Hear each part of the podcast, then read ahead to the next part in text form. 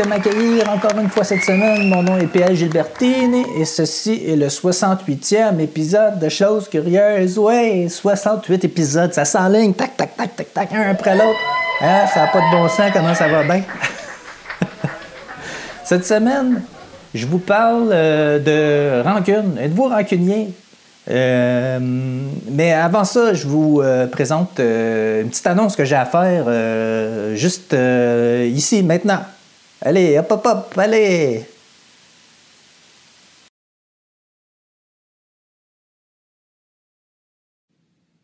Salut! Pour la première fois cette année, je participe officiellement à Movember afin de ramasser des fonds pour le cancer de la prostate. Euh, c'est vraiment la première fois que je m'engage officiellement euh, pour l'organisation de Movember euh, parce que je suis personnellement touché par le cancer de la prostate. Ben, c'est-à-dire, j'ai, j'ai pas eu de j'ai pas eu de diagnostic moi-même, mais mon grand-père en a été atteint, mon père aussi. visiblement, ma famille a été vraiment touchée par ça. Et puis c'est particulier aussi cette année parce que mon ami d'enfance, Maxime, son père est décédé cette année des suites d'un cancer de la prostate. Donc je l'ai fait un peu aussi pour lui. J'ai un objectif de 500 dollars cette année à atteindre. Et ben je vous demande si vous le pouvez et si vous le désirez de de participer et de contribuer à ma collecte afin que j'atteigne mon objectif. Et puis aussi, ben si jamais si jamais vous n'avez pas les moyens, euh, ben vous pouvez euh, m'aider d'une autre manière en aimant la publication et en la partageant. Euh, ça coûte rien, puis ça va m'aider à avoir plus de visibilité. Je vous remercie à l'avance, puis ben j'espère vraiment atteindre mes objectifs, puis ben aider la cause. Merci beaucoup. Ben oui, comme je l'annonçais un peu plus tôt à l'ouverture de l'épisode, euh, je vous parle cette semaine euh, de rancune. Euh, êtes-vous rancunier? moi, je suis pas rancunier, mais quand quelqu'un quand quelqu'un se, comment dire quand quelqu'un se me cherche hein, quand quelqu'un me cherche et ben souvent il me trouve mais ce que je veux dire c'est que quand, euh, quand euh, quelqu'un me fait chier, je voulais le, je formuler autrement, mais euh, j'arrivais pas à trouver de synonyme. je vais le dire comme, comme ça sort. Quand quelqu'un me, fait chier, je pardonne, mais je m'en rappelle, je m'en rappelle très longtemps. C'est pour ça que c'est presque devenu un running gag dans ma vie personnelle, très très personnelle, parce que même quand je le dis, il n'y a personne qui a le référent parce que c'est euh, une affaire qui m'appartient à moi. Mais euh, je l'avais déjà évoqué euh, une ou deux reprises sur Twitter. Des fois, ça va m'arriver. Je vais lâcher un tweet, je vais dire. Je suis pas rancunier, mais Cathy Gaudreau. Cathy Gaudreau, je m'en rappelle ce que tu m'as fait. Ouais, non, euh, tu sais, genre, euh, je suis pas rancunier, là. Euh, Cathy Gaudreau, je vais vous raconter ce qui est arrivé tantôt, mais juste pour me disculper, là. tu sais, à part regarder sur Facebook si elle avait un profil, puis essayer de trouver où qu'elle habitait, puis penser à aller me stationner devant chez eux pour l'espionner, je suis pas du tout rancunier. Pas du tout, pas du tout. Euh, non, non, en fait, j'aurais pas été, euh, j'aurais pas été jusque-là, là, mais j'ai quand même vérifié si elle avait un profil Facebook, puis euh, je, pense, je pense que je sais où qu'elle habite. mais c'est très loin de chez nous. Donc, il n'y a pas de chance que je me ramasse, je me ramasse devant chez eux. Mais de toute façon, j'y en veux plus. J'y en veux plus. C'est des histoires, c'est des histoires d'adolescence.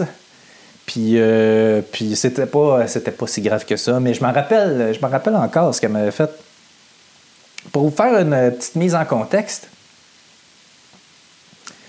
il y a, euh, on est à peu près en 94, là, dans ces eaux-là. 94. Moi, j'avais genre 14 ans, à peu près. 13, 14, 15 ans. Là. C'est dans ces années-là. Euh, mon ami, mon ami, mon vieil ami euh, Fred, qui est plus de ce monde malheureusement, allait à l'école par Marquette à Montréal. Moi, moi, j'avais pas suivi à cette école-là parce que euh, ben parce que mes parents trouvaient que c'était une mauvaise école, puis que qu'elle avait une mauvaise réputation, donc il m'a envoyé ailleurs à l'école où allait ma sœur. Mais, bof, je m'égare un peu. Et à cette école-là, il y avait, y avait des, mauvaises personnes. Il y avait, pas du bon monde. puis Fred, mon ami Fred, se tenait malheureusement avec ce genre de personnes. Euh, puis, euh, ben, euh, de fil en aiguille, comme on était amis, ben, ça m'arrivait de fréquenter ces gens-là aussi.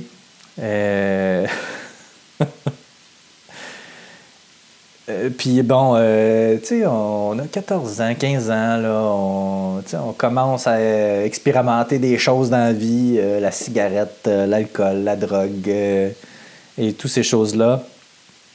Et puis je me suis ramassé à plusieurs reprises chez Cathy. Euh, puis ben, elle habitait avec sa mère, mais sa mère n'était jamais là quand on allait, euh, quand on allait chez eux. Donc, euh, je me ramassais souvent chez eux, puis ben, tu sais, à l'âge que j'avais, tu sais, les hormones commencent à être pas mal présentes, puis là, tu sais, je la trouvais attirante, mais tu sais, moi, j'ai comme toujours eu ce, don-là, malheureusement, surtout à cette époque-là, là de, de, flasher sur des, filles qui sont un petit peu, euh, comment dire, zinzin. Un petit peu zinzin. Et puis, euh, ben, pas nécessairement zinzin, mais euh, ben, des, filles qui, qui veulent me faire du mal, en fait.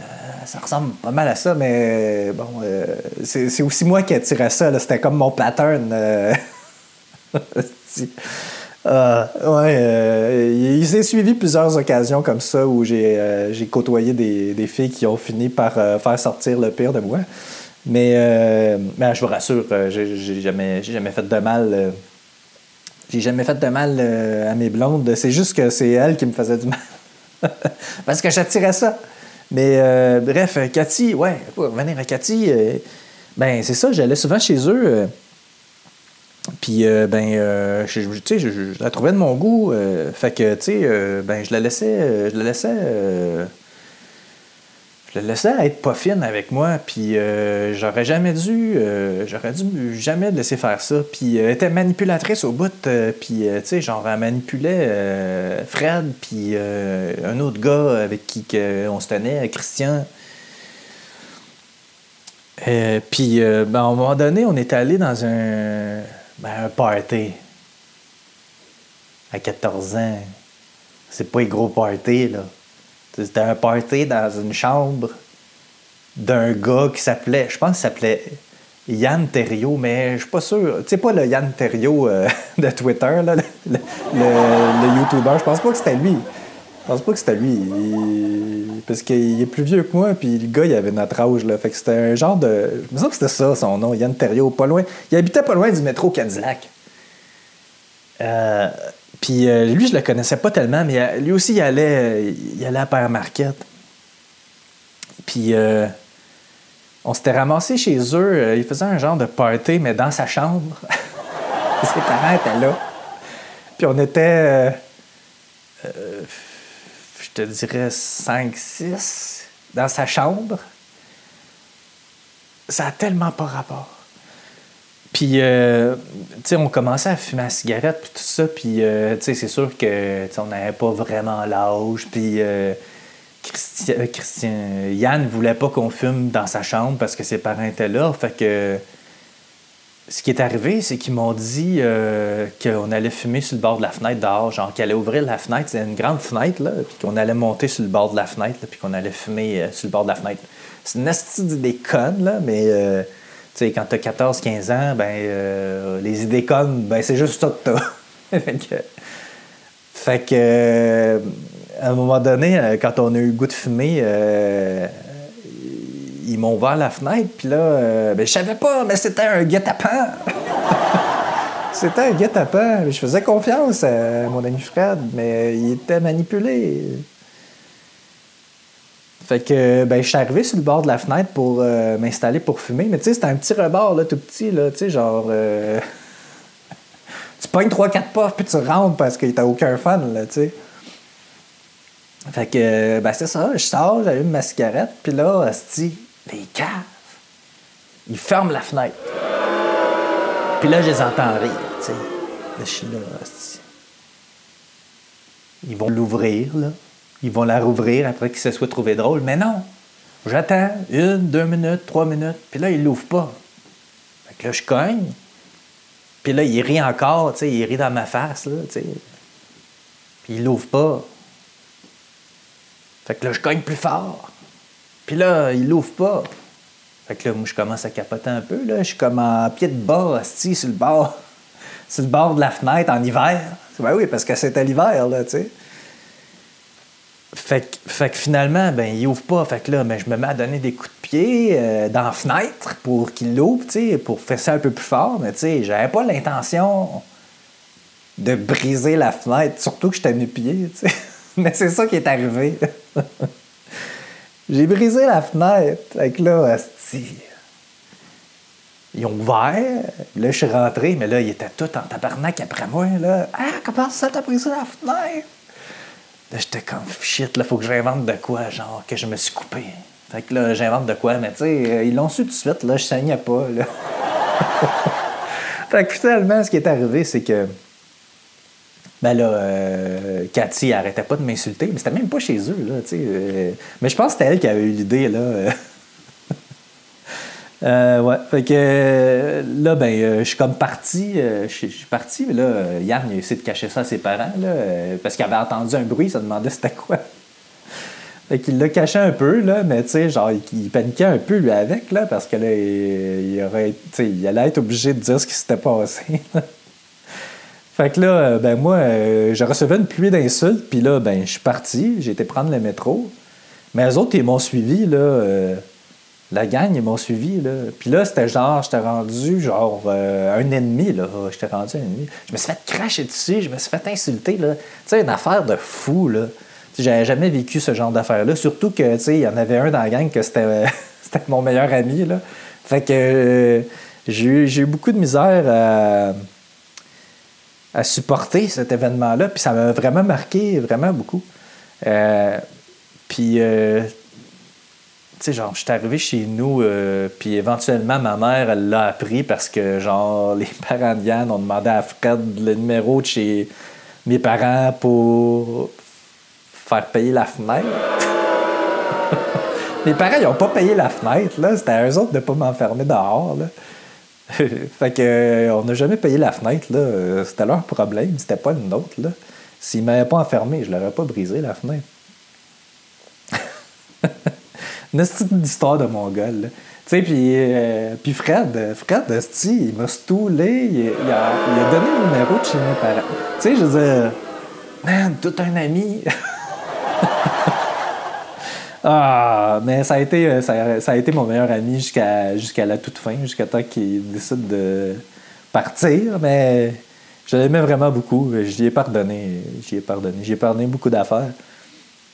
Mais bon, euh, tu sais, j'ai jamais été un ami parfait non plus, là. ouais. Mais je suis pas rancunier. Je suis pas rancunier, moi. Non. Je, je- non, je pardonne facilement, mais je suis pas rancunier. Fait que c'est tout pour l'anecdote. C'était juste ça aujourd'hui. Euh, comme je le dis, à chaque épisode depuis la saison 4, euh, je, prépare plus rien, là. c'est du, c'est du concentré de rien. Voilà. C'est ça, c'est ça la nouvelle euh, formule. Voilà. Donc, voilà, la semaine prochaine, je vous parle. De quoi je vous parle donc? Merde, je ne l'ai pas noté parce que je me suis dit, ah, je vais m'en rappeler. Ah oui, c'est ça. je vous parle de crise de panique. Et puis ça, ça vaut la peine que je me prépare un peu. Je vais quand même, euh, faire un épisode un peu plus long. Je, vais, essayer de faire ça comme il faut parce que c'est un sujet important. hein.